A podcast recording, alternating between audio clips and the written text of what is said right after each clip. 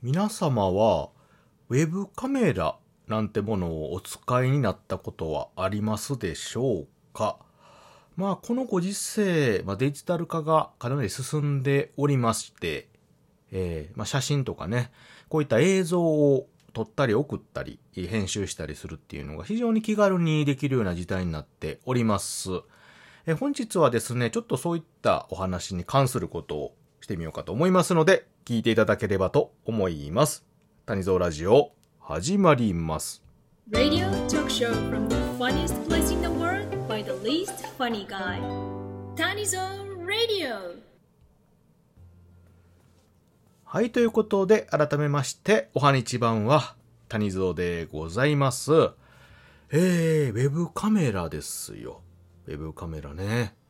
うん。まあ、わざわざウェブってつける必要もないんですけれども、まあ、カメラですよね。で、映像とかを撮れるようなものというと、昔であれば、結構ごつい、専用のね、えー、まあ、カメラみたいなのがありました。うん。で、まあ、写真じゃなくて映像を撮るにはそういった機器をね、使って。まあ、今では手のひらサイズのコンパクトな、あね、まあ、ビデオカメラみたいなものが流行ってると言いますかね、えー、売ってるんですけれども、まあそんなものを買わなくても最近は手元のね、皆さんが持っているものですぐ撮れるような時代になっております。まあそれのね、一番最たるものがあスマートフォン、スマホですよね。まあ、これ一台あればもう最近では何でもできると。他に通信機器というかね、電子機器なんかいらないというような状況ですよね。まあ動画の編集から写真編集撮ったりもできるし、はたまた音楽なんかをね、えー、作ったりとか、ああ、また文章なんか作って送ったりとか、あと財布の代わりにもなると。で、当然電話もできればメール、通信もできる。ね。えー、遠い相手とね、まあ、動画でやり取りもできるということで、まあ、何でもできるようなものでございますが、まあ、その中でも、こういったカメラ関係のものっていうのも非常に性能が上がっておりまして、えー、まあ、十分すぎる専用のね、機材なんかを買わなくても、これ1台で十分すぎる性能が、あ保証されているというものでございますが。で、私もですね、当然スマホ持っておりますし、で、あの、パッドというのかな。あまあ、ノートパソコン的なものなんていうのもね、当然あります。で、最近のこういった携帯機器には漏れなくカメラ機能もついてるんですけれども、えー、その中でもですよ、いわゆるデスクトップのパソコンなんてのがあるんですけども、残念ながらですね、こういったものには、あ標準で、えー、なかなかね、ついてないと。あの、なんかメーカーのね、一式の最近のやつなんかついてるやつあるんですけれども、まああの、モニターとか、あ本体とか別々にね、購入するタイプのものであると、なかなかそういったものが専用で付いてるっていうものを買わないと、うん、あの、なかったりするんですよね。で、当然我々も、私の使ってるのも漏れなく、そういったカメラが付いてないものなので、えー、そういった映像を映そうとすると、買わないといけない。別口でね。買わないといけないということで。まあ、その際に、ウェブカメラという形でいろいろ探したりとか、ああね、とっつけたりとする話なんですが、で、私以前にですよ、こういった、なんていうのかな、まあ、ズームさんとかね、ああいったので、えー、自分の姿を投影して、えー、おしゃべりをするような機会とかね、ある際に、やっぱり一個ぐらい、こういったのがないと困るなということで、買ってはいたんですよ。一個ね、買ってはいたんです。もうだいぶ前、5年以上前のものやと思うんですが、で、それをね、以前使ってたんですけど、で、そのうちね、まあ使わなくなって、使わなくなってね。うん。で、しまってたんですよ。で、ここ最近またね、ちょっとそういうのが使うような機会があったので、まあ、事前に、準備段階で、えー、久々に出してきてですよ。繋いだんですけども、なんかうんともすんとも言わないんですよね、それが。うん。あれ？と思って、おかしいなと思いながら触ってたんですが、で、結局ね、理由わからないけども、なんか、まあ、壊れてるのか、認識しないのかということで、あ、これはダメやなということで、えー、最近のまた新しいのを一つ購入いたしました。まあそんなにね、高いやつではないんですけれどもね。まあ性能はそこそこいいというの噂話っていうかね、そのレビューがたくさんあったのでね、購入したんですが、で、それでね、映したらやっぱり最近のカメラっていうのは非常にあの性能が良くて、で、まあ、画質はね、まあ、言うこともないんですけれども、何がすごいかというと、その、えっと、遠近感とか、その、人をね、認識して読み取る能力っていうのが凄まじく性能が良い。うん。あの、昔なんかは、まあ、ピンボケとかね、ああいうのも当然なんですけれども、この人を読み取るというのかな、ここに人がいますよっていう認識する能力っていうのもなかったりするんですよね。うん、ピントを合わせる能力はあったとしても。まあ、そういったとこまでよく考えられているようなものが、まあ、標準でよく売られているということで、まあ、ここまで発達したかと。しかもね、リーズナブルな値段でということで、非常に感心いたしました。で、当然、それでね、えー、まあ、ウェブカメラ的なもので、えー、いわゆる通信というかね、もう済ましたんですけども、まあ、せっかく買ったんなら、なんか他にも活用できんかということで、まあ、いろいろ遊び目的でね、探してたところ、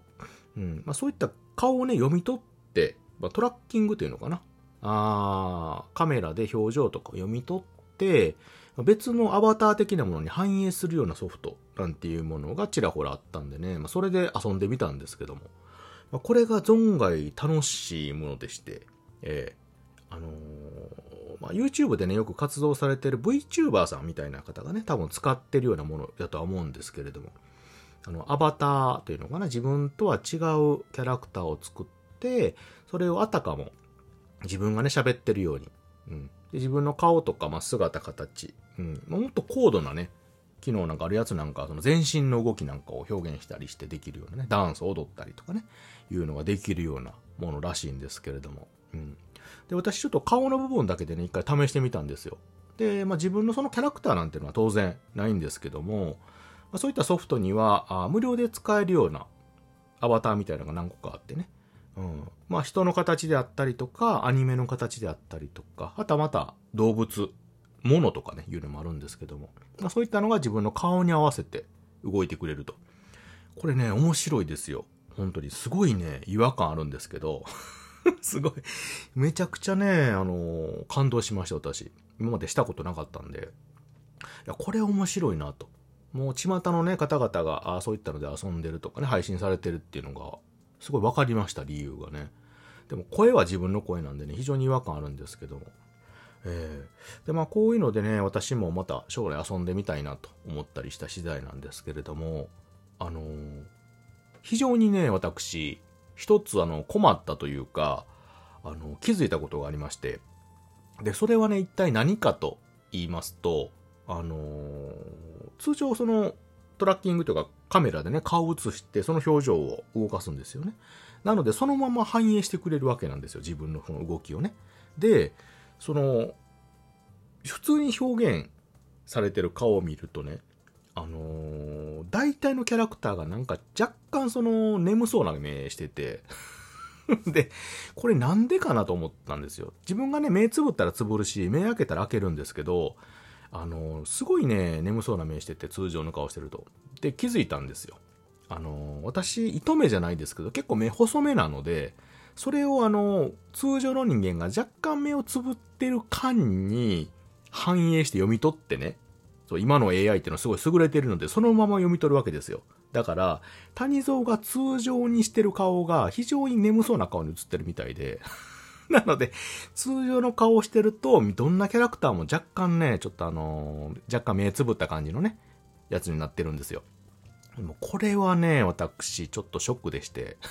なので、私が普通にこう、あの、ちゃんとした顔でね、配信するためには、あの、目をね、頑張って開けないと多分無理やということが判明したので、今からちょっと目を開ける練習をね、繰り返している次第でございます。はい。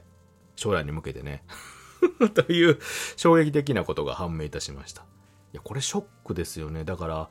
例えば、癖でね、口を開けてしまってる人なんかは、あ多分その、そのまま口、半、口半開きというのかな？口が開いてる状態で反映されるし、なんか癖がある人はその癖通り顔が動くので、まあ、こういったところはちゃんと直さないと、そのまま反映されるということなんでね。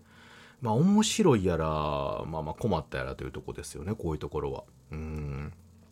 まあまあ、そういったのも含めて、まあ非常に楽しくて面白いものじゃないかと思っております。で、まあカメラ自体もね、非常に便利なものなんですけれども、ただその自分の姿形がそのまま映ってしまうということもありますので、まあ、その辺のね、気をつけてるというか、あんまりその、公に自分のことを晒してしまうっていうのがね、良くないっていう方なんかは気をつけていただかなければいけないものなのかなとは思ったりもしてる次第なんですけれども、使い方によってはね、非常に面白いなと思った次第でございました。